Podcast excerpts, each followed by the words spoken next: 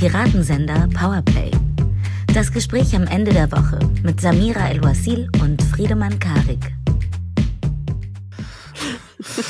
Samira, ja. sag mal, sind wir jetzt auch auf TikTok? Müssen wir zu TikTok jetzt gehen? Piratentalk? Piratentalk. Naja, wenn Dennis Scheck schon auf TikTok ist, dann dürfen wir nicht filmen. Und damit herzlich willkommen im TikTok-Kanal von Piratensender Powerplay. Hi Samira. Hi Friedemann, hallo. Wir befinden uns in einem Hotelzimmer. Hotelzimmer, also Hotels sind ja vielleicht das TikTok des realen Lebens um direkt mal die erste steile These reinzuwerfen, schnell rein, schnell wieder raus. Ähm, man will es eigentlich am Ende nicht gesehen haben. Mm, und es werden sehr viele Lügen erzählt. Dann endet die Metapher vielleicht auch. Wir waren gestern Abend in Bremen auf der Bühne, was wirklich fantastisch war. Wir waren vorher noch nie in Bremen äh, live. Vielen, vielen Dank an alle, die gekommen sind. Und wenn ihr das hier hört, dann sind wir gerade in Hamburg auf der Bühne oder waren gerade in Hamburg auf der Bühne und Samstag dann in Berlin. Und das ist ganz toll. Das ist richtig toll. Berlin ist leider ausverkauft, aber es hat sich so etwas wie eine Ticketbörse unter Friedemanns Post diesbezüglich entwickelt. Das heißt, falls ihr noch irgendwie doch noch ein Ticket sucht oder versuchen möchtet, nach Berlin zu kommen, schaut gerne auf Friedemanns Insta-Seite vorbei. Genauso für München tatsächlich und wie ich höre, Frankfurt jetzt auch, die, glaube ich, auch ausverkauft sind. Da könnt ihr, falls euch jemand ausgefallen ist oder ihr noch jemand sucht, mit dem ihr gehen könnt, gerne mal schauen.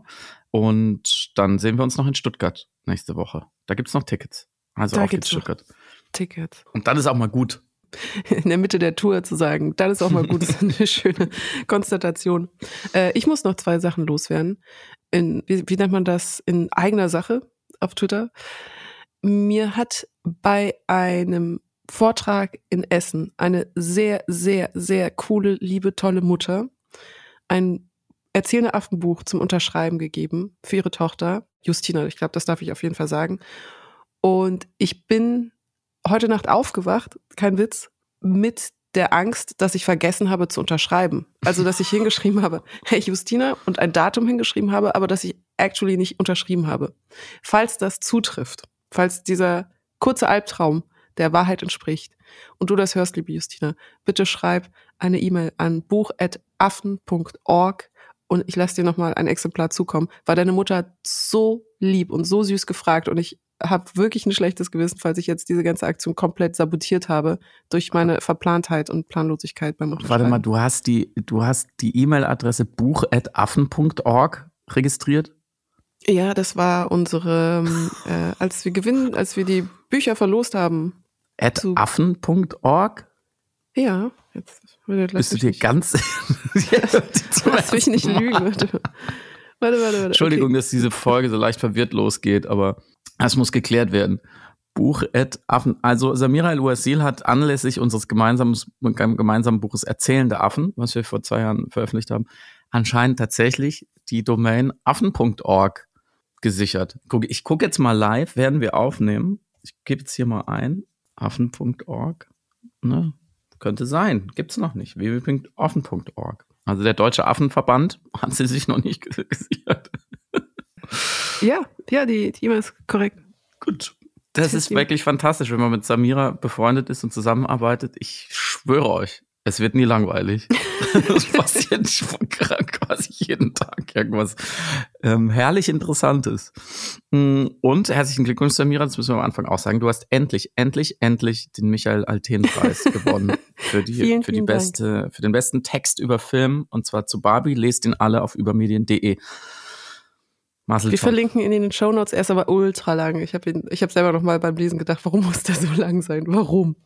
Aber ja, ich habe mich sehr, sehr gefreut. War jetzt die dritte Nominierung und dreimal für einen Übermedientext. Und ja, sehr, sehr gefreut, weil auch die Konkurrenz, die anderen neun Nominierten wirklich herausragend gute Texte geschrieben haben, die wir auch verlinken, weil die einfach sensationell sind und umso größer ist dann meine Freude. Nicht so gut wie deiner. Mhm. Worüber reden wir denn heute nicht? Jetzt haben wir wieder viel über uns geredet. Ja, du hast mich kurz vor der Aufnahme gefragt, Samira, worüber reden wir denn heute nicht? Und ich sagte zu dir, oh, es gab etwas, über das ich unbedingt nicht mit dir reden wollte gestern. Und ich habe es aber nicht mehr zusammengepuzzelt bekommen. Es war, eine Frau hat in der Politik irgendetwas gesagt, über das ich nicht mit dir sprechen wollte.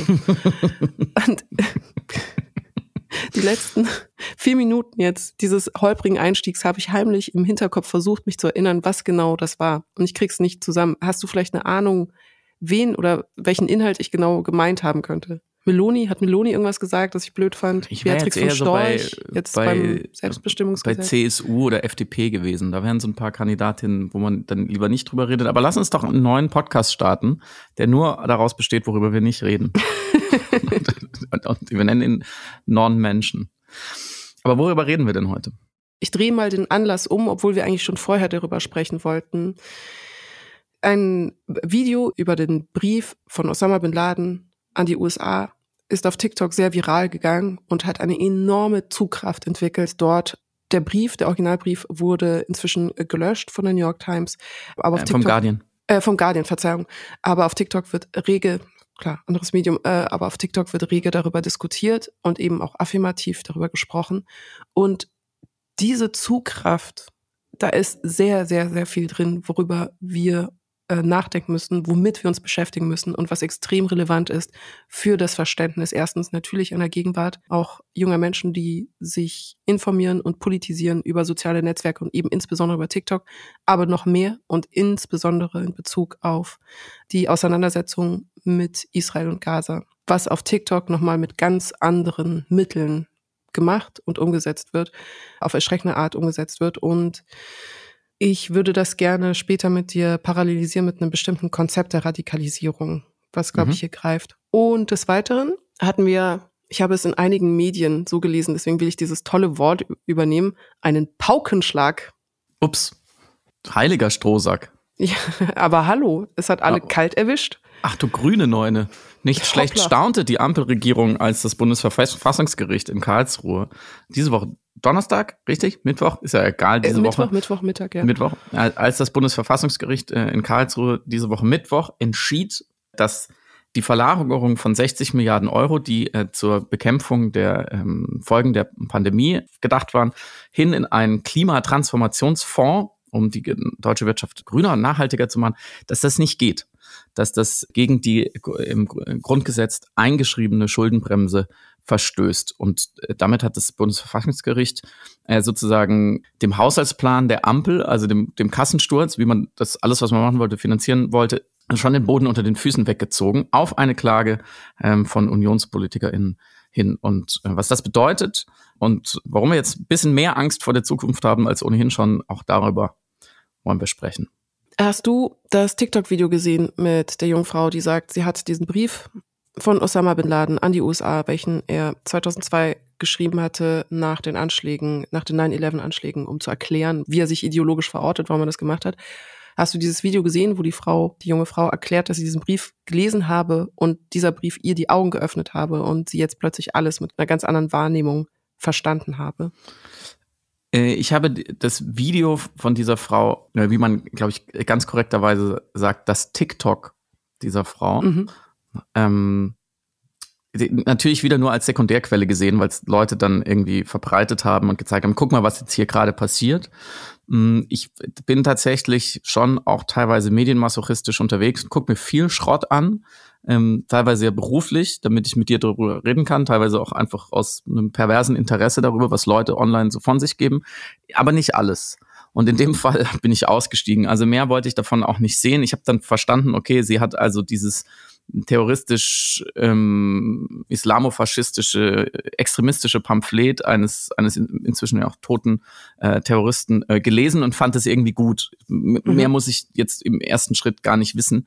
Ähm, und da ich diese diese Briefe an die USA, die waren mir vorher schon ein Begriff und ich kann kannte jetzt nicht den exakten Wortlaut, aber die gab es ja auch vorher, bevor der Guardian, also bevor diese jemand auf die Seite des Guardians ge gegangen ist und, und darauf gekommen ist, sich das da anzuschauen. Also auch jetzt, wenn ihr googelt, wenn es euch interessiert und ihr googelt äh, Letter to America ähm, von, von Osama bin Laden, dann findet ihr den vollen Text schon, wenn ihr euch das antun wollt. Es hat nur leider, finde ich, eine sehr äh, genauso begrenzte äh, Produktivität. Ähm, für mich und für viele andere, glaube ich, wie jetzt andere Pamphlete von, von äh, sogenannten Amokläufern, äh, Terroristen, Anders Breivik, dessen irgendwie ja christlich ähm, fundamentalistisches Pamphlet. Das kann man sich natürlich mal angucken, um zu verstehen, wie diese Leute schreiben, denken, sich ausdrücken. Im Grunde genommen ist aber, glaube ich, der Erkenntnisgewinn dann auch begrenzt. Und ich, ich würde mir da anmaßen zu sagen, wenn man eins gelesen hat, dann kennt man ein Stück weit auch alle anderen. So, natürlich muss man immer wieder genau hinschauen einer, bei einer genauen Tat, warum hat das jetzt jemand begangen? Auch meistens geht es ja darum, irgendeine Weltverschwörung zu stoppen oder irgendwelche marginalisierten Gruppen abzuknallen. Ähm, ich finde aber, der, wie gesagt, das bringt einen nur eben einen, einen kleinen Schritt weiter. So.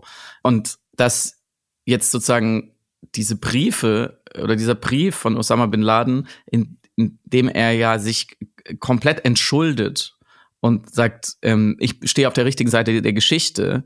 Ähm, alles, was ich getan habe, war in Ordnung. Also glaube ich, daran merkt man schon, dass da jetzt nichts inhaltlich wirklich ähm, weltbewegendes drinsteht. Erstens und zweitens, wenn das jetzt Leute wiederentdecken, obwohl es ja die ganze Zeit da war, und daraus jetzt sowas wie ein Trend wird auf TikTok, ähm, ich glaube, dann ist natürlich auf der Metaebene der Trend interessanter äh, insgesamt als jetzt das konkrete Video ich glaube, speziell bei diesem TikTok kommen zwei Aspekte zusammen, die ich auf negative Art und Weise faszinierend finde und natürlich aber auch furchteinflößend.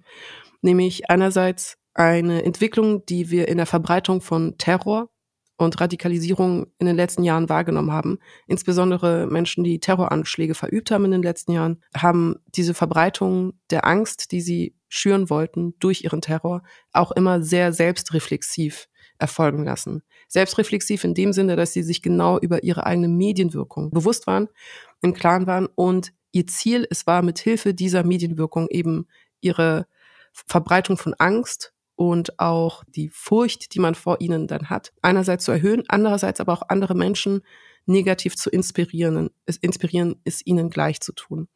Deswegen war die Auseinandersetzung mit den Manifesten und Pamphleten, die Menschen zurückgelassen hatten, auch nach ihrem Ableben, beispielsweise im Breivik oder der Anschlag in Neuseeland in der Moschee, wo über 50 Musliminnen erschossen worden sind, insofern relevant, als dass man nachvollziehen konnte, was die Radikalisierungsprozesse der per Person waren und was ihr Wunsch war, wie sie von außen wahrgenommen und gelesen wird und was ihre Intention war mit beispielsweise in Neuseeland des Livestreamens ihres Anschlags. Also das war ja zum Beispiel eines eine Tötung, die über Facebook eben live gestreamt worden ist, mit genau dem Wissen um diese Medienwirkung. Das ist also der eine Aspekt. Und der andere Aspekt ist die gute alte Verbreitung von Ideologie, von terroristischer Ideologie, wie es wirklich ganz früher beispielsweise einfach mit Mein Kampf gemacht wurde. Also, dass jemand seine Ideologie niederschreibt und dann in Form von dem Buch Mein Kampf verbreitet und versucht, Menschen von der eigenen Idee zu überzeugen. Und ich finde diese beiden Aspekte, also einerseits eine Entwicklung von selbstreflexiven Terroristen, die wissen, wie sie die Medien nutzen, um andere Menschen mit radikalisieren zu können in ihren Fundamentalismus. Und die Vorstellung, dass man ein so ein Pamphlet, ein Text, ein Werk braucht, welches die eigene Ideologie vertritt und verbreitet. Das in Kombination in TikTok mhm. jetzt einem Ort, wo junge Menschen sich politisieren, sich informieren, sich versuchen, ein Bild der Situation zu machen und dort eine andere Wahrnehmung einer Wahrhaftigkeit und einer Wirklichkeit haben und ein anderes Gefühl darüber, dass sie dort erfahren, wie es wirklich ist, wie es tatsächlich ist, mit Hilfe von Videos, mit Hilfe von Erklärungen ähm, von Leuten, denen sie vertrauen. Und hier kickt natürlich auch die parasoziale Beziehung, die man mit Multiplikatoren und Influencern dort eben aufbaut. Und gleichzeitig dann einem Text von 2002 von einem Fundamentalisten, der bereits verstorben ist, der wirklich nur von Radikalismus trieft, Antisemitismus, ein richtig, also wirklich einfach eine Kurzversion von Mein Kampf in meinem Kopf, dass diese beiden Sachen jetzt algorithmisch optimiert zusammenkommen und so ein Frankenstein entstehen lassen von einer stochastischen Radikalisierungsmöglichkeit für Menschen, die sich das angucken und sagen, oh ja, stimmt, Osama bin Laden, dieser Terrorist, der 9-11 zu verantworten hat, ist jemand, dem man absolut vertrauen kann, der voll Recht hat und hier wird endlich die Wahrheit ausgesprochen. Das macht mir so eine große mhm. Angst. Das macht mir wirklich enorme Sorge. Und die Reichweite dieses Videos, der Erfolg und die Art, wie auch darunter und darum diskutiert wurde, also wie affirmativ darum, darunter und darum diskutiert wurde, ist wirklich besorgniserregend und furchteinflößend. Und ich weiß nicht, wie diese Entwicklung weitergehen soll, weil kurzer Exkurs zum sogenannten stochastischen äh, Terrorismus. die Idee von einem stochastischen Terrorismus ist ja kurz erklärt, also in dem Buch The Age of Lone Wolf Terrorism von Mark Ham und äh, Ramon Spudge ging es darum, zu verstehen, wie Menschen sich nicht in Netzwerken, die nicht miteinander interagieren, dennoch radikalisieren und dann als sogenannte Einzeltäter früher oder Lone Wolf früher in den USA losgezogen sind, um einen Haufen Menschen zu erschießen. Und sie haben festgestellt, diese Menschen wurden nicht in einem Vakuum radikalisiert, also diese Einzeltäter-These oder eben diese einsame Wolf-Lesart ist insofern falsch, als dass die Menschen in einem imaginierten Netzwerk, beispielsweise eben buchstäblich ein soziales Netzwerk oder eben Community-Gruppen, geschlossene Echokammern, Telegram-Gruppen und so weiter, sich erfolgreich untereinander gegenseitig radikalisiert haben, ohne sich gegenseitig als ein Terrornetzwerk mhm. zu verstehen oder zu begreifen. Und die Idee des stochastischen Terrorismus ist die Nutzung von einer Massenkommunikation, um gewalttätige oder terroristische Handlungen zu provozieren, von zufälligen Akteuren, wodurch diese Terrorakte statistisch zwar vorhersehbar sind, aber individuell eben unvorhersehbar bleiben.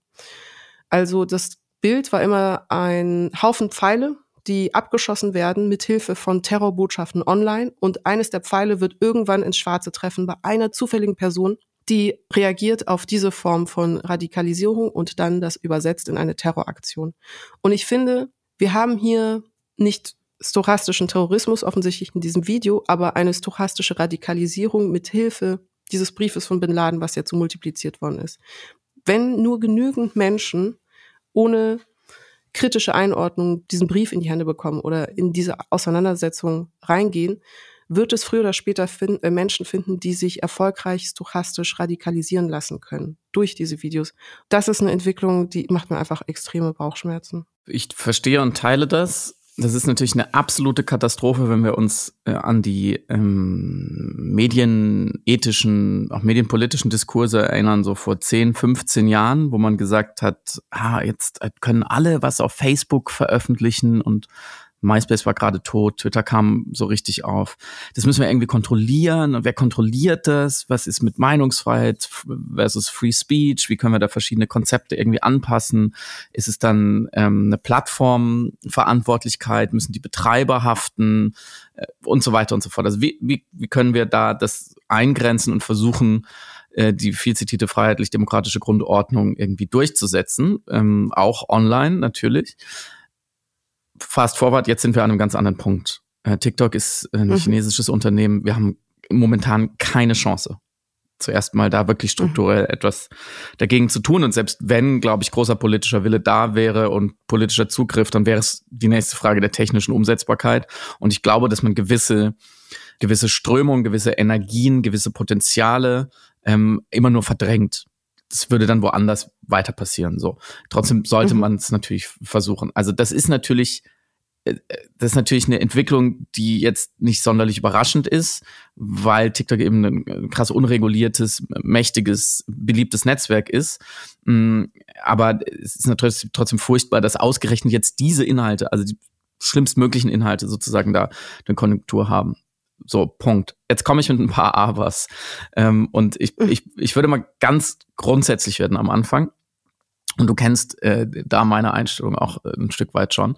Ich würde gerne das Menschenbild äh, dahinter diskutieren, weil in der Metapher, die, wie du sie gerade auch benutzt hast, von den vielen Pfeilen, die abgeschossen werden und die treffen dann jemand, ähm, und was ja auch hinter dem stochastischen Terror steckt, was sicherlich ein Stück weit auch stimmt, das ist ein sehr passives Rezipienten-Menschenbild mit einem Mediendeterminismus, der sagt, wenn ich quasi genug schlechte Medien auf eine genug große Anzahl von Menschen kippe, dann kommt irgendwo einfach per sozusagen Gaußer Normalverteilung irgendwo ein Extrem raus. Und ich, ich glaube gar nicht, dass es falsch ist.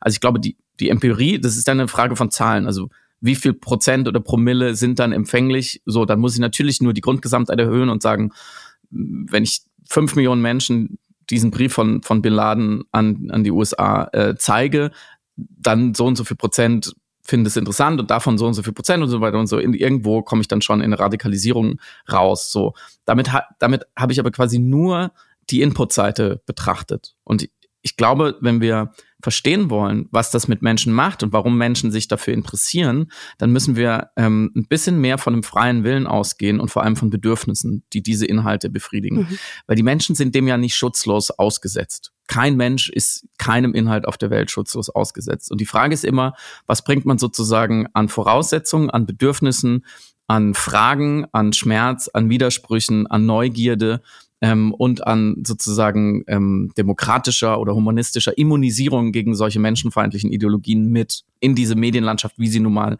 so ist. Und es ist völlig klar, dass es deswegen besonders tragisch ist, dass es jetzt auf TikTok so passiert, was aber, glaube ich, interdependent ist, also wo ich sagen würde, das, das hat schon eine Kausalität aus der Nutzerschaft heraus, weil es besonders junge Menschen sind. Und ich glaube, man kann jetzt so nassforsch mal die These äußern, dass junge Menschen eben eher noch weniger gefestigt sind, neugieriger sind, offener sind für äußere Einflüsse ähm, und vielleicht erstmal auch ohne zu werten sich Dinge eher erstmal anschauen. So.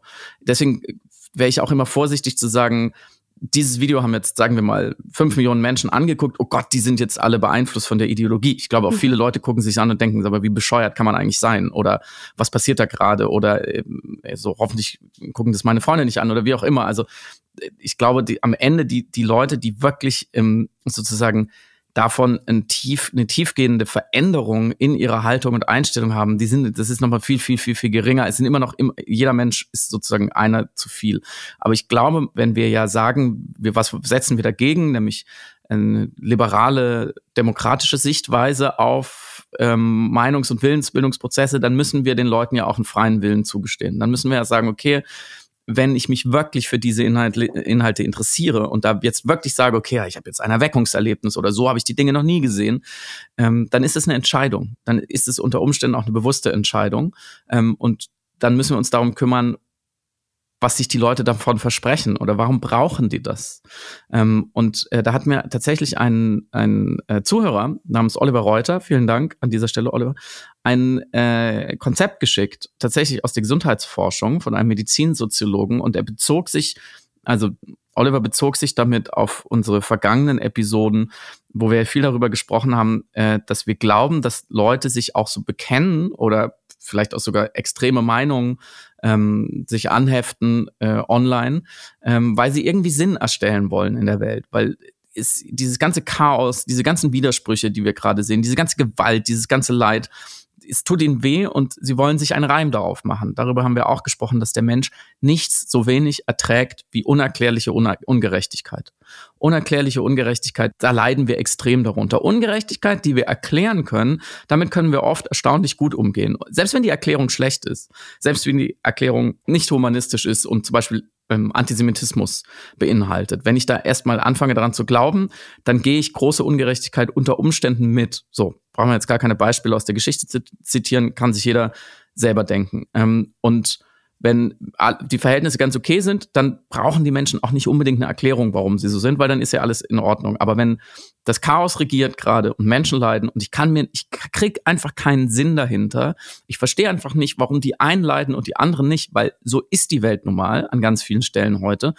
Im Krieg, im Leid, im Terror, in der Vertreibung, in der Unterdrückung, aber auch generell ist die Welt ein sehr ungerechter Ort, sowohl von oben nach unten ähm, als auch von Norden nach Süden und äh, als auch von heute nach morgen, weil wir heute die Ressourcen verbrauchen, die die morgen dann nicht mehr haben. Also es gibt sehr viele Gründe für ein sehr großes Unbehagen und für ein Gefühl von Ungerechtigkeit und von moralischer Verletzung, sagt man auch. So.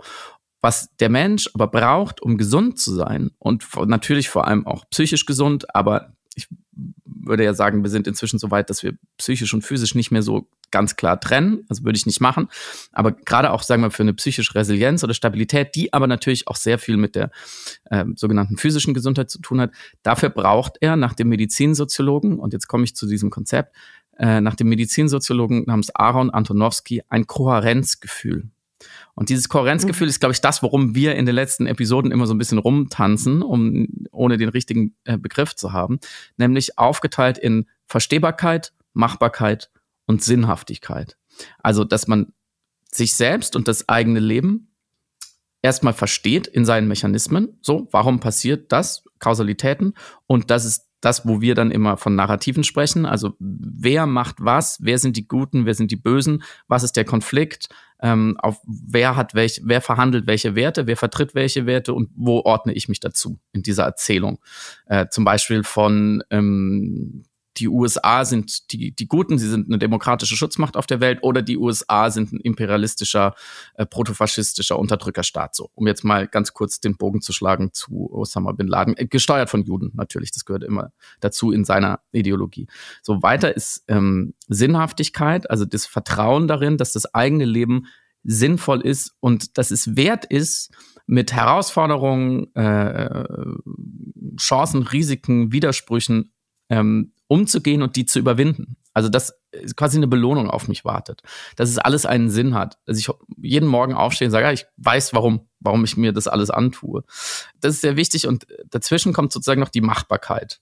Also, dass ich sage, ich habe die Ressourcen, um das, dieses sinnvolle Leben zu führen. So. Und ich glaube, dass auf der politischen Ebene, wie auch immer man sie dann auch individualisiert und sagt, was hat das eigentlich mit mir zu tun? Aber nehmen wir mal nur die politische Ebene. Wenn ich als Individuum heute in die Welt schaue, dann habe ich natürlich an sehr vielen Stellen kein Kohärenzgefühl. Mhm. Hm? Also das muss ich mir schon sehr aktiv herstellen. Und seit ich dieses Konzept kenne, reflektiere ich auch, bin noch lange nicht fertig, um zu sagen, ich glaube, ich, ich persönlich, Friedemann, ich habe ein gewisses, ich habe ein relativ hohes Kohärenzgefühl, aber wenn ich ehrlich bin, nur weil ich gewisse Dinge ausblende und weil ich mich weigere, keins zu haben an vielen Stellen. Wie wir zum Beispiel mit der Klimakrise umgehen, dazu gleich mehr hinsichtlich Verfassungsgerichtsurteil und so weiter, erzeugt bei mir ein großes Gefühl der Inkohärenz, verständlicherweise. Aber ich versuche mir da immer wieder doch einen optimistischen Reim drauf zu machen und besser zu verstehen, warum es so ist, wie es ist. So, und dadurch bin ich zum Beispiel in eine ganz andere Form an Beschäftigung mit dem Kapitalismus gekommen, weil ich verstanden habe, der Kapitalismus ist in großen Teilen dafür zuständig und, und so schlimm ich das auch finde, alles, in dem Moment habe ich wieder ein Gefühl von Kohärenz, weil ich verstehe, es ergibt irgendwie für mich Sinn ähm, und ich habe auch eine Machbarkeit, dass ich sage, ah, Kapitalismus kann man auch verändern. So, kurzer Exkurs zurück zu Osama bin Laden und TikTok. Ich glaube einfach, dass momentan sehr viele, meistens auch junge Menschen, aber nicht nur, überall auf der Welt seit langem, seit langem, langem, langem ein, kein Kohärenzgefühl mehr haben. Und ich verstehe auch warum. Und das macht angreifbar. Das macht sozusagen verletzlich für diese Pfeile, von denen gesprochen, du gesprochen hast. Ich glaube, mhm. Leute, die das Gefühl haben, dass sie die Welt noch verstehen und ihren Platz darin und dass es sich lohnt, immer wieder aufzustehen und vielleicht ein bisschen dafür zu sorgen, dass die Welt weniger schlecht wird oder besser wird, die sind nicht empfänglich dafür. Ähm, und ich glaube, wir müssen genauso wie wir uns diese Medien angucken, die wir teilweise einfach nicht beeinflussen können, ähm, eigentlich noch viel stärker uns anschauen, was müssen wir den Leuten geben, damit sie gewappnet sind, damit sie sich verstehen, damit sie die Welt halbwegs verstehen und damit sie nicht dann das Gefühl haben, durch die Lektüre eines Briefes eines Terroristen haben sie ein höheres Kohärenzgefühl als vorher. Mhm. Das passt sehr gut zu den Ergebnissen des National Institute of Justice, wo versucht wurde zu verstehen, was Radikalisierungspotenziale freisetzt. Und die, Kombination ist immer die persönliche Kränkung, also die Wahrnehmung, dass jemandem Unrecht getan mhm. wurde, einem selbst oder jemandem, der einem nahesteht, die Wahrnehmung politischer Missstände im Allgemeinen, mhm. also das Gefühl, dass die Regierung diese Ungerechtigkeiten mit ausübt oder begeht oder ein politischer Akteur diese leistet und insbesondere, Zitat, das Gefühl, dass eine Person oder die eigene Gruppe ungerecht behandelt, diskriminiert oder von anderen ins Visier genommen wurde, welche dann dazu führt, Einzelpersonen dazu veranlasst, eben diese Gerechtigkeit zu fordern oder Rache an denen zu nehmen, die für diese Situation verantwortlich sind oder für verantwortlich mhm. wahrgenommen werden. So heißt es eben in dem Bericht. Und das sind die Radikalisierungspotenziale. Und das deckt eins zu eins das, was du gerade beschrieben hast, aber als du die drei Faktoren genannt hast, hatte ich eine ganz andere, sehr seltsame Assoziation und vielleicht haben wir da auch noch einen zweiten Schlüssel, nämlich das Prinzip mhm. Hoffnung. Mhm. Das Prinzip Hoffnung in der psychologischen Auseinandersetzung mit der Hoffnung äh, hat immer drei Kräfte, beziehungsweise damit man hoffen kann als Mensch, müssen immer drei Kräfte bedient werden, damit diese Hoffnung walten kann. Du musst ein Ziel haben können, etwas, das du erreichen möchtest. Du musst die Wege wahrnehmen können, um dieses Ziel erreichen zu können. Also du musst sehen können, wie du von A nach B kommen kannst, wenn dein Ziel B ist. Und du musst ein Gefühl der Handlungsfähigkeit haben. Also du musst das Gefühl haben, dass du rein theoretisch den Weg von A nach mhm. B auch mhm. bestreiten mhm. könntest. Wenn du beispielsweise im Gefängnis bist und B ist außerhalb dieses Gefängnisses, dann siehst du einen Weg nach draußen, der wäre durch die Tür, aber du weißt, dass du ihn nicht begehen kannst, also kannst du auch keine Hoffnung in dem Sinne entwickeln, dass du sagst, ja, wenn ich nur lang genug gegen diese Tür laufe, dann bin ich irgendwann auf der anderen Seite dieser Tür. Das heißt, du musst das Gefühl, also ein ernsthaftes, ehrliches Gefühl haben, diesen Weg, den du siehst, auch bestreiten zu können. Aber interessanter oder noch wichtiger finde ich, zu sehen, was der Weg dorthin ist und zu sehen, wie du diesen Weg rein theoretisch erreichen könntest. Und erst dann hast du ein Gefühl der Hoffnung, hast du ein Gefühl des Antriebs überhaupt, Dinge in Angriff nehmen zu können und zu wollen, weil du denkst, es gibt überhaupt die Option und den Weg dorthin und die mhm. Möglichkeit. Und das sind natürlich alles verschiedene Facetten und Permutationen von den Konzepten Selbstwirksamkeit, aber auch der Idee einer Sinnhaftigkeit des eigenen Handelns. Also bringt das überhaupt etwas, dass ich das und das mache? Warum mache ich das? Weil ich mich auf eine Seite stelle oder weil ich mich ideell in einer bestimmten Position befinde und denke, hier muss ich dagegen handeln, hier muss ich dafür handeln, um eine innere Gerechtigkeit herstellen zu können. Und habe ich aber das Gefühl einer Selbstwirksamkeit, diese innere Kohärenz, diese Gerechtigkeit, die ich sehne und die ich herstellen möchte, die ich nicht ertrage mhm. als äh, ungerechte Dissonanz sozusagen oder als Dissonanz des Ungerechten, habe ich die Möglichkeit, diese auch herstellen zu können. Und ich glaube, das ist die Kombination aus all diesen Elementen, die dann aber online extrem gut gefüttert werden können, extrem gut gegossen werden mhm. können und deswegen die Radikalisierungspotenziale online eben so gut abgegrast werden können oder so gut geerntet werden können. Genau auf dieser Grundlage der Kräfte, die du gerade beschrieben hast und die auch eben in der Hoffnung zu finden sind. Also Menschen suchen ja auch einfach einen Ausweg und eine Hoffnung, um in diese Kohärenz zu kommen. Und vielleicht noch ein mhm. letzter Punkt weil ich teile dein Medienbild, selbstverständlich. Also ich glaube auch nicht an den Menschen als Blackbox und ich halte das auch für eine sehr kulturpessimistische Ansicht. Und ehrlicherweise, wenn wir auch sagen, dass insbesondere junge Menschen TikTok nutzen, um sich zu informieren und zu politisieren, wäre das auch kognitiver Paternalismus zu sagen, ja, äh, die sind besonders, also wenn ich diesen Standpunkt vertreten würde, 100 Prozent dieser Blackbox, dann wäre es äh, den jungen Menschen, die sich auf TikTok informieren und politisieren, gegenüber paternalistisch. Aber wichtig ist, und davon sind wir alle nicht, davor sind wir alle nicht gefeit. Einerseits, dass der Algorithmus stärker ist und manipulativer ist als unsere Ratio. Das ist ein wichtiger Faktor. Also wir kriegen, nachdem wir ein Video sehen, immer mehr Videos, die in dieselbe Richtung gehen und all diese Radikalisierungspotenziale, die wir gerade besprochen haben, nochmal rein formal also rein über Ebene der Teile verstärken, weil wir einfach more of the same haben, immer wieder dieselben Botschaften. Und das steigert ja nicht nur die Quantität, sondern die Intensität, mit der man sich dann mit diesen Videos auseinandersetzen muss oder die Intensität des Ausgesetztseins äh, gegenüber diesen Videos. Und noch ein zweiter Aspekt, weil ich die Forschung von der Soziologin Anna-Katharina Messmer bezüglich TikToks sehr interessant fand, die sich eben versucht haben, die eben versucht haben herauszufinden, wie anfällig sind wir, wenn wir nur lang genug TikTok-Videos schauen. Und sie erklärt im Deutschlandfunk, seit der Eskalation in Nahost sind TikToks Suchvorschläge dominiert von themenverwandten mhm. Empfehlungen. Mhm. Klickt man auf eine dieser empfohlenen Textzeilen, wird man zu einer Ergebnisseite weitergeleitet. Dort findet sich dann in einer wilden Melange aus Nachrichten, Propaganda, Desinformation, Meinungen, Clickbait, Werbung und Videos von Trittbrettfahrern und das alles in zahlreichen unterschiedlichen Sprachen, ohne jeden Kontext und mit zum Teil verstörenden Inhalten. Und die visuelle Kraft, die visuelle Manipulationskraft der Inhalte, die wir auf TikTok sehen und wir kriegen dann more of the same und es wird algorithmisch gepusht und wir sind die ganze Zeit damit in Kontakt, ist absolut nicht zu unterschätzen, denn auf Affektebene funktionieren Kriegs- und Propagandavideos genauso viral wie jedes lustige Video, das wir teilen oder jeden mhm. Brand, den wir teilen. Es ist eine reine Affektebene. Und wir haben das in Erzählende Affen ja auch dargelegt. Wir kommen gegen den Affekt mit reiner Ratio nicht an. Das heißt, selbst bei großer Medienkompetenz und selbst bei Verständnis über den Sachverhalt und selbst bei einem narrativen Gegenangebot, das uns nicht anfällig macht oder verführbar macht für diese propagandistischen Angebote, kommen wir nicht umhin, dass der Körper dass die Biochemie, dass unsere Emotionen erstmal affirmativ reagiert auf die dort ihm angebotenen Inhalte. Und es kostet umso mehr Zugkraft in die andere Richtung und umso mehr geistige Abgrenzungsleistung, glaube ich, zu verstehen, was gerade mit einem körperlich und emotional passiert, wenn man ein manipulatives Propagandavideo beispielsweise der Hamas sieht oder eben so einen manipulativen Brief, ein Pamphlet von irgendeinem Terroristen. Und das nur um zu sagen, wir sind keine Blackbox, aber wir sind anfällig für Affekte und wir sind anfällig für auch visuelle mhm. Botschaften. Mhm. Zumal, und das ein letzter Gedanke, die Kohärenzdosis, die man da verabreicht bekommt, wenn man äh, vielleicht einen Mangel daran hat, wirkt ja auch äh, rückwirkend. Das heißt, wenn ich sage, mhm, das war mhm. augenöffnend, so habe ich noch nie darüber nachgedacht, sage ich auch, okay, bisher habe ich vielleicht versucht, ein richtiges Leben im Falschen zu führen und habe mich mitschuldig gemacht an was auch immer ich gerade besonders schlimm finde.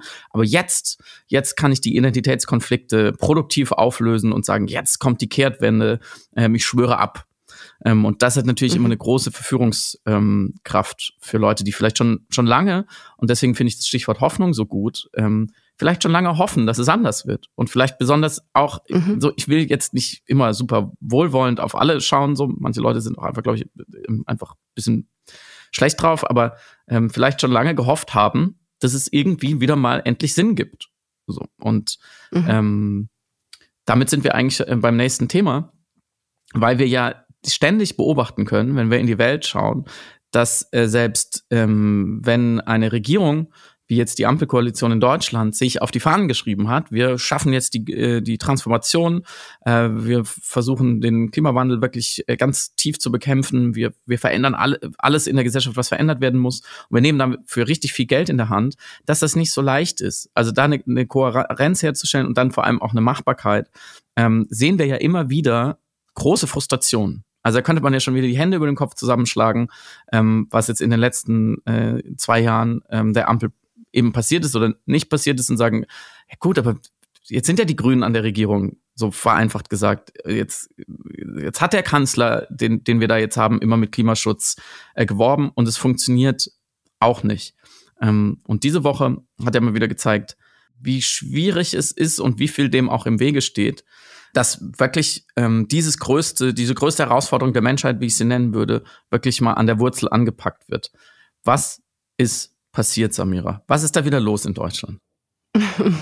Also, die Ampelkoalition hatte ja einen Haushaltsplan eigentlich präsentiert bzw. präsentieren wollen, in welchem sie unter anderem Geld, was aus den Corona-Hilfen sozusagen noch übrig war, weil es einfach nicht genutzt worden ist und nicht aufgebraucht werden musste, was aber als Ausnahme erstmal bereitgestellt wurde für den Etat, also im Zuge einer Notfallsituation, sozusagen einer Ausnahmesituation in Deutschland, wollte eben dieses Geld verwenden, um den Klima- und Transformationsfonds, das, wie ich von dir gelernt habe, KTF, mhm. zu bespeisen. Und im Grunde genommen ging es einfach um eine Umetikettierung oder man hat es äh, nachrichtlich auch Umwidmung genannt. Man musste einfach einen neuen Begriff drüber packen, damit dieses Geld, diese 60 Milliarden Euro, um die es geht, eben einigermaßen okayerweise Teil des Klima- und Transformationsfonds werden. Diese Ressourcenrochade würde ich es jetzt mal mhm. nennen, hat das Bundesgerichtshof in Karlsruhe einen Strich durch die Rechnung gemacht, weil es verfassungswidrig ist. Denn dieses Geld, diese 60 Milliarden, um die es geht aus den Corona-Hilfen, waren eben zweckgebunden, waren assoziiert mit der Unterstützung in einer Ausnahmesituation. Und einerseits sollte klar werden, dass solches Geld immer nur die Ausnahme ist und nicht die Regel. Also dass nicht für die Krisen das Geld hin und her geschoben werden kann und darf, weil das gegen die in die Verfassung eingeschriebene schwarze Null anarbeiten würde. Und dadurch hat Karlsruhe gleich auch den ganzen Haushaltsplan als illegitim erklärt. Also im Grunde gesagt, Freunde, das, was ihr jetzt vorhattet mit diesem äh, Geldschieben, das ist einfach verfassungswidrig. Und deswegen ist der ganze Haushaltsplan erstmal auf Eis gelegt worden. Und zwar gab es Befürchtungen, dass das eintreten könnte oder vielleicht eine milde Sorge, dass das eintreten könnte äh, von Seiten der Ampelregierung.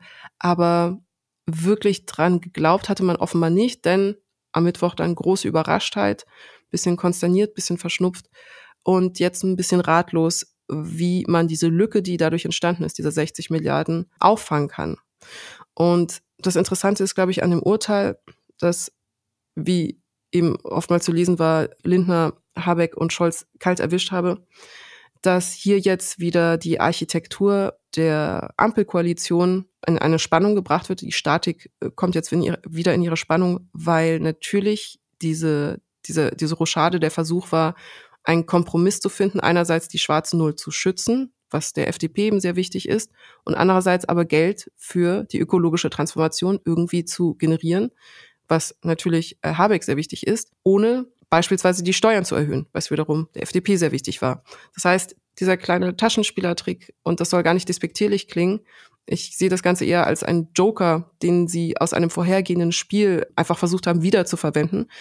Sollte eigentlich die Ampel befrieden oder zumindest einen Kompromiss finden, um irgendwie alle ideellen Ausrichtungen und alle Vorhaben abzubilden und hinzukriegen.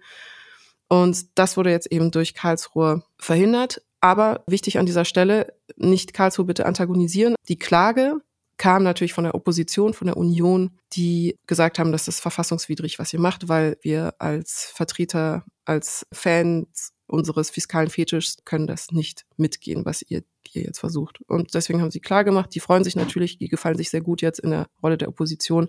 Aber im Grunde ist die Frage, wie sinnvoll war das jetzt alles, diese ganze Aktion? Hm, drei kleine Präzisierungen, weil es, glaube ich, eine ist unwichtig, es ist das Bundesverfassungsgericht, nicht der Bundesgerichtshof, weil es genau Ach so, Verzeihung, ja. Gerichtshof hat eine andere Zuständigkeit, aber es sitzt auch in Karlsruhe, sagen wir es mal so. Hm, zweitens ist die Grundlage der Entscheidung nicht die schwarze Null, die steht nicht im Grundgesetz, sondern die Schuldenbremse ist ein kleiner Unterschied, weil die, die schwarze Null ist einfach nur ein politisches äh, Konzept, zu sagen, okay, wir wollen ausgeglichene Haushalte machen. Das heißt, wir geben nicht mehr Geld mhm. aus, als wir haben. Die Schuldenbremse ist tatsächlich das in die, in das, in die deutsche Verfassung eingeschriebene Verbindlichkeit, dass der Bund jährlich nur neue Schulden machen darf. Also es ist keine schwarze, es ist ganz leicht rot sozusagen. Neue Schulden in Höhe von maximal 0,35 Prozent, des BIP, des Bruttoinlandproduktes. Also 2022 zum Beispiel hätte der Bund 13,5 Milliarden Euro an Schulden aufnehmen dürfen. So bei einer normalen Konjunktur. Und wenn es jetzt eine schlechte Konjunktur gibt, also einen Abschwung, dann sogar weniger. Das heißt, dass die Finanzpolitik ist damit, das ist ganz wichtig, prozyklisch, nicht, nicht kontrazyklisch. Mhm. Das heißt, geht es dem Bund gut finanziell, kann er auch mehr Schulden aufnehmen. Geht es ihm schlecht, kann er weniger Schulden aufnehmen. Das ist ein Prinzip, das ist, ähm, das kann man ja auf alles Mögliche wenn auch auf die private Situation sozusagen. Vor allem aber, wenn man unternehmerisch denkt, wenn man sich jetzt mal in, in die Rolle eines Unternehmens versetzt, ist das völliger Irrsinn. Kein Unternehmen auf der Welt wirtschaftet so, mhm. weil man natürlich immer, wenn man gerade weniger Einnahmen hat, dann muss man eigentlich wieder mehr investieren. Also zum Beispiel in Werbung oder was auch immer, ähm, um wieder mehr Einnahmen zu generieren. Nach diesem Prinzip könnte die gesamte kapitalistische Wirtschaft nicht funktionieren. So, jetzt kann er natürlich sagen, ja, ein Staat sollte nicht funktionieren wie ein Unternehmen, aber das nur am Rande. Deswegen finde ich es immer so lustig, wenn jetzt äh, zum Beispiel auch Johannes Vogel von der FDP sich hinstellt und sagt, naja, die Bürgerinnen und Bürger, die kennen das ja aus ihrem Privatleben. Man soll eben nicht mehr ausgeben, als man hat. Und wenn man mehr ausgeben will, dann muss man erstmal was erwirtschaften. So funktioniert 99 Prozent der Wirtschaft nicht, liebe FDP. So, es ist immer wieder interessant, dass die Parteien, die für besonders wirtschaftskompetent oder wirtschaftsfreundlich gehalten werden, überhaupt überhaupt gar keine Ahnung davon zu haben scheinen. Genauso wie die CDU, die, wie du richtig sagst, sich darauf sehr versteift hat. Ihr Finanzminister Wolfgang Schäuble hat ja damals, ich glaube, 2011 wurde die Schuldenbremse im Grundgesetz verankert. Also der gilt ja sozusagen als der große Vertreter dieser Art ähm, von Fiskalpolitik. Und die CDU argumentiert ja sehr ähnlich und sagt, naja, also wenn wieder bessere Zeiten kommen, dann haben wir auch mehr Geld, um zu investieren. Aber jetzt waren halt schlechtere Zeiten und das geht so nicht. Und demgegenüber argumentierte die Ampel und deswegen noch zu der Frage, kippt jetzt damit der ganze Haushalt? Habeck sagt nein, Lindner sagt nein. Das müssen sie natürlich auch erstmal sagen. Insofern muss man sagen, hat das Bundesverfassungsgericht noch nichts zu dem Haushalt gesagt. Es ist nur die Interpretation, dass wenn man sozusagen so eine große Karte aus dem Kartenhaus zieht, dass dann der ganze Haushalt nicht mehr funktionieren kann, weil die Ampel eben mhm also sozusagen die große ökologische Krise als eine äh, gleichbedeutende, wenn nicht sogar noch größer bedeutende Krise nach der Corona-Krise und äh, der Energiekrise durch den Ukraine-Krieg, äh, durch den russischen Angriffskrieg in der Ukraine deutet. Also die Ampel hat gesagt, mhm äh, sozusagen fistal politphilosophisch. Äh, es, wir leben nun mal in einer Zeit der Multi, der, der, der Polykrise, wie der Historiker Adam Tooze das mal genannt hat. Also es gibt eigentlich immer nur Krisen und ineinander verschachtelte Krisen und multiple Krisen. Ähm, und wir sind jetzt nahtlos sozusagen aus der Corona-Krise über die Energiekrise in, jetzt sind wir wirklich aber in der, in der Klimakrise. Ähm, und deswegen haben wir genauso die Berechtigung, was tatsächlich auch in diesem, äh, in diesem Passus im, im Grundgesetz eingeschrieben ist, wenn es ähm, wirklich Gründe gibt, so, dass der Bund Schulden machen muss, dann darf er das auch. Also das Bundesverfassungsgericht hat nur gesagt, naja, aber die, aber es ist ja jetzt nicht mehr Corona, äh, deswegen geht es nicht mehr. Und da hat es natürlich recht. Also ich glaube, das ist unbestritten, dass dieses Urteil äh, eine Grundlage hat. äh, gleichwohl die Folgen jetzt diskutiert werden müssen, beziehungsweise mitunter fatal sind, wenn man sich für Klimaschutz interessiert. Weil Robert Habeck hat sich jetzt schon zu Wort gemeldet, hat gesagt, was wollten wir eigentlich mit dem Geld machen? Also neben vielen äh, tatsächlich auch äh, sozialen äh, Projekten zur Abfederung wollte er ja vor allem, und ich glaube, das ist wichtig, nochmal sozusagen darüber nachzudenken, nicht, nicht das, was man so unter Klimaschutz oft sagt, betreiben, sondern er wollte, er will ja wirklich äh, nichts anderes als die deutsche Industrie und Schwerindustrie grundsätzlich umbauen und ihnen helfen, mhm klimafreundlich zu wirtschaften, weil wir natürlich ein paar Branchen haben, also gerade zum Beispiel die Stahlindustrie. Also man denkt immer so an die Automobilindustrie, aber da gibt es noch Branchen, die sind ähm, noch viel energieintensiver und mitunter CO2 äh, schwieriger. Die Stahlindustrie, die chemische Industrie und so weiter, die mit riesigem Aufwand, die auch wollen, weil sie verstehen, dass sie sonst irgendwann nicht mehr existieren können und weil sie am Weltmarkt ähm, konkurrenzfähig sein müssen. Also die sind gar nicht unbedingt dagegen, aber die, die brauchen eben große Investitionen und große Absicherung vom Staat, dass wenn sie jetzt sozusagen in Vorleistung gehen, sagen, okay, wir stellen jetzt alles um, dass das dann auf Jahrzehnte sich rechnet. Sonst sind diese, diese Riesen einfach nicht zu bewegen. Und andererseits gibt es gewisse grüne Industrien wie die Solarindustrie oder Wasserstoff, die man wieder weltführend hier ansiedeln will. Und die ganzen Zulieferindustrien und dann bräuchte man vielleicht auch wieder eine Halbleiterindustrie, um Smart Home, bla bla bla. Also da, da geht es um eine sehr große Bandbreite an Dingen, die finanziert werden sollen die natürlich auch einfach den Wirtschaftsstandort Deutschland, um die Phrase mal zu benutzen, absichern und Arbeitsplätze absichern. So, damit wir auch noch in 10, 20, 30 Jahren eben immer grüner und grüner und grüner, aber weiter so wirtschaften können wie bisher. Das müsste eigentlich ureigenes Interesse einer Partei der CDU sein. Und das macht mich wirklich, das macht mich wirklich irre, dass selbst auf so einer ganz wirtschaftspolitischen Ebene, jetzt reden wir gar nicht über die Ökologie, um Generationengerechtigkeit, dazu darfst du gleich nochmal Helge Braun zitieren, aber nur jetzt in dem Punkt, was sollte man einfach für die deutsche Wirtschaft tun? Gehen wir mal von dieser alten These aus, wenn die Wirtschaft brummt, dann geht's Deutschland gut. Ich würde die auch angreifen, aber verschreiben wir uns der mal für einen Moment, so wie es die CDU immer getan hat, dann ist es völliger, ich mag Psychopathologisieren nicht, ich mache es trotzdem, völliger Wahnsinn, jetzt nicht zu investieren. Es ist einfach völlig widersinnig. Wir müssen, wenn wir auch nur ein kleines bisschen grüner werden wollen und in 10, 20, 30 Jahren noch, ich glaube, jetzt sind wir gerade die drittgrößte, äh, rein von den Zahlen her, drittgrößte Industrienation der Welt. Ich glaube, an Japan gerade vorbeigezogen, ist egal. Wenn wir da weiter bleiben wollen, wenn man dieses Wir aufmacht, dann müssen wir investieren. Und das weiß auch jeder. Das widerspricht auch niemand. Aber sie haben es kaputt gemacht, diesen Weg, weil sie konnten, weil sie der Ampel einen reinwürgen wollen. Und das macht einen wirklich inkohärent. Und jetzt kannst du noch kurz erzählen, was Helge Braun zum Thema Generationengerechtigkeit gesagt hat. Ja, also sich mehr über den Schutz der schwarzen Null und der Schuldenbremse zu freuen, als über den Schutz der Maßnahmen, die zumindest die industrielle Transformation unterstützen sollte, auch eben Arbeitsplätze schaffen sollte und dann verlängert die Klimaschutzmaßnahmen äh, mit darstellen sollte, wirkt ein bisschen auch, als würde man sich über ein Royal Flash auf der sinkenden Titanic, ähm, als würde man ein Royal Flash auf der sinkenden Titanic für einen super Erfolg halten. Und ich finde, die prototypischste Reaktion hierfür war die des Vorsitzenden des Haushaltsausschusses im Deutschen Bundestag, Helge Braun, der im Gespräch auf Phoenix allen Ernstes Folgendes erklärt hat. Also ich bin fest davon überzeugt, dass wir gerade momentan bei solchen geopolitischen Risiken und dem Klimawandel durchaus davon ausgehen müssen, dass auch die nächste Generation enorme Aufgaben haben wird. Wir, wir, wir mildern den Klimawandel ab so gut wir können, aber die Anpassung an den Klimawandel, da wird die nächste Generation finanziell enorm belastet sein.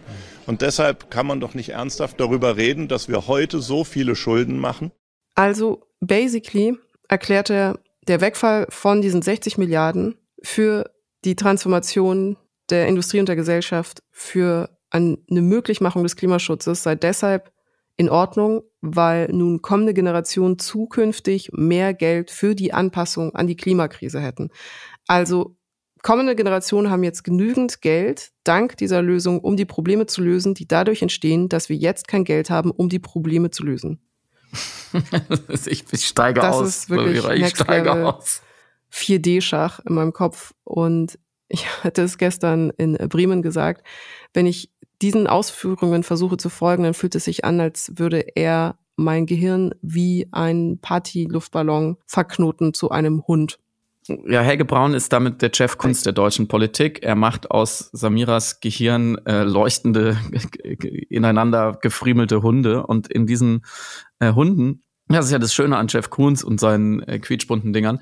Da spiegeln wir uns selbst. Und ich glaube, in diesem Spiegelbild dieser, dieses politischen Artworks sehen wir mal wieder, wie viele Leute einfach immer noch bis hin in höchste Kreise äh, der, der CDU überhaupt nicht verstanden haben, worum es geht.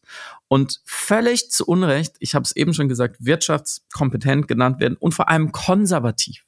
Sie bewahren nichts. Sie arbeiten tatkräftig an der Zerstörung von allem mit, unter anderem auch der deutschen Industrie. Sie sind nicht mehr in der Lage, ihr eigenes Klientel ordentlich zu unterstützen.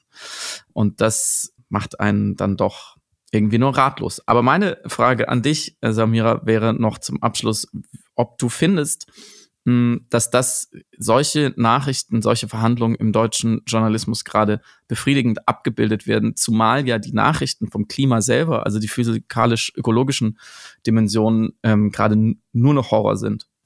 Ja, Journalistisch verfallen wir natürlich jetzt wieder in klassischen Protokolljournalismus, der einfach erstmal abbildet, was passiert ist, wie die legalistische Situation ist und wie die Reaktionen aus der Regierung diesbezüglich sind.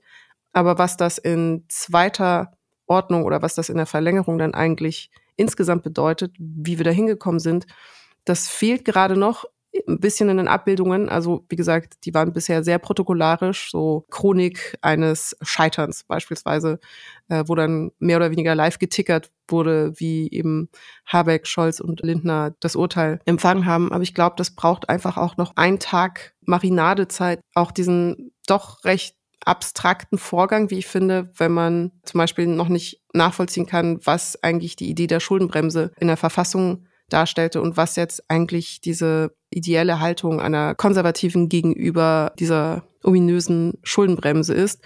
Ich glaube, was jetzt noch kommen wird, da bin ich zuversichtlich, deswegen bin ich da eher wohlwollend, weniger kritisch, ist gute Essays darüber, warum die Schuldenbremse obsolet geworden ist. Also warum dieses Urteil gezeigt hat, welche Obsoleszenz diese Schuldenbremse eigentlich darstellt einerseits. Und andererseits, was mich auch interessieren würde, ist, ob das Karlsruher Timing nicht sogar intendierte, genau das vor die Augen der Öffentlichkeit mhm. zu bringen, zu zeigen, wie sehr die Schuldenbremse gerade in Bezug auf Klima- und ökologischer Transformation ein Relikt ist, was gerade alle Bewegungen nach vorne sehr zäh macht und schwer macht. Denn, und du hast es ja selber eben gesagt, die Krisen werden nicht weniger, sondern sie werden mehr. Und durch die Situation, wie es gerade ist, sind die Handlungsspielräume für alle Beteiligten sehr verengt worden. Übrigens eben auch für die Kläger an dieser Stelle, also die Union, die jetzt auch sich damit befassen müssen, dass ihre Einteilung oder Nutzung von Sondervermögen natürlich jetzt auch überprüft werden wird auf Grundlage dieses Urteils. Das, also nur um zu sagen, ich glaube, journalistisch müssen wir jetzt nochmal in die Auseinandersetzung gehen mit dem Sinn der Historie, dem Geist der Schuldenbremse als solches und was dann das Urteil eigentlich verlängert bedeutet. Aber ich glaube, das erfolgt auf jeden Fall auch. Ich möchte an der Stelle aber, weil es sehr, sehr gut passt, noch ein Buch empfehlen, was ich mit wirklich sehr viel Gewinn gelesen habe, von Philipp Banse und Ulf Burmeier, Die Baustellen der Nation. Die zwei Podcaster, die wir von Lage der Nation kennen, haben hier in diesem Sachbuch nochmal abgebildet und aufgearbeitet, wie sehr Deutschland Reformen und Investitionen jahrelang verschlafen hat und wie sehr es aus verschiedenen Gründen, ökonomische Gründe, historische Gründe, aber eben auch ideologische Gründe ausgebremst wurde. Und im Grunde haben wir jetzt einfach eine gute Halbzeitanalyse der Ampelkoalition und es wird geschaut, was sind denn die größten Baustellen in Deutschland? Und noch dazu bringen die beiden auch sehr konkrete Lösungsvorschläge, was eben Windkraftausbau angeht, was die Infrastrukturoptimierung in Deutschland anbelangt, äh, wie man den Rückstand in der Digitalisierung aufholen kann. Und ich fand das erstens ein sehr konstruktives, sehr produktives Buch und gleichzeitig hat es auch so meinen Schmerz ein bisschen mit abgebildet, auch eben als äh, Chronik dessen, was nicht funktioniert hat. Aber wie gesagt, man bleibt da nicht die ganze Zeit verhaften im rein protokollarischen, sondern geht da sehr gut in die Tiefe. Und irgendwie kanalisiert man da auch erfolgreich ein bisschen die Verwunderung, die Wut, wenn man, äh, die man hat, wenn man einfach sieht, wie desolat manche Schulen aussehen oder wie desolat manche Straßen eben sind und begreift dann, warum ist das so, wie kann man das ändern, äh, wer hindert das, wer macht es möglich und warum wir das mehr sollten. Genau. Baustellen der Nation, große Freude gehabt beim Lesen. Vielen Dank fürs Zuhören. Schaut euch das Buch an. Vielen Dank fürs Zuhören äh, bei Non-Menschen, dem Podcast, der über nichts spricht. Und äh, wir freuen uns auf euch auf den restlichen Tourstationen und bis nächste Woche. Tschüss, wunderschönes Wochenende. Passt aufeinander auf. Wir sehen uns vielleicht, wenn ihr wollt, morgen in Berlin. Und ansonsten hören wir uns nächste Woche hier im Piratensender Powerplay. PS, mir ist noch etwas Wichtiges eingefallen. Verzeihung.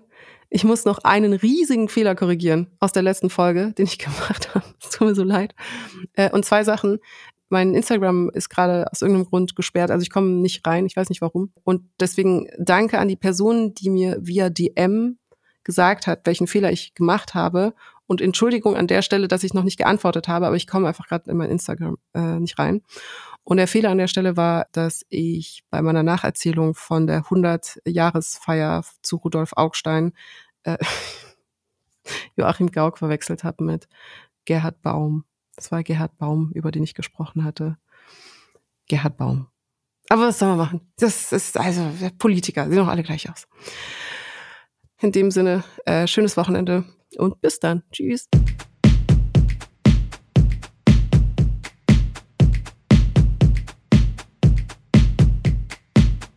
Du hörst Piratensender Powerplay. Das Gespräch am Ende der Woche mit Samira El-Wasil und Friedemann Karik. Piratensender Powerplay ist eine Produktion von Stereotype Media in Kooperation mit Yam Yam, der unsichtbaren Tupperbox für den diskreten Foodie. Du möchtest Yam Yam zwei Wochen lang kostenlos testen? Abonniere diesen Podcast überall und gewinne gutes Korma. Bon Appetit!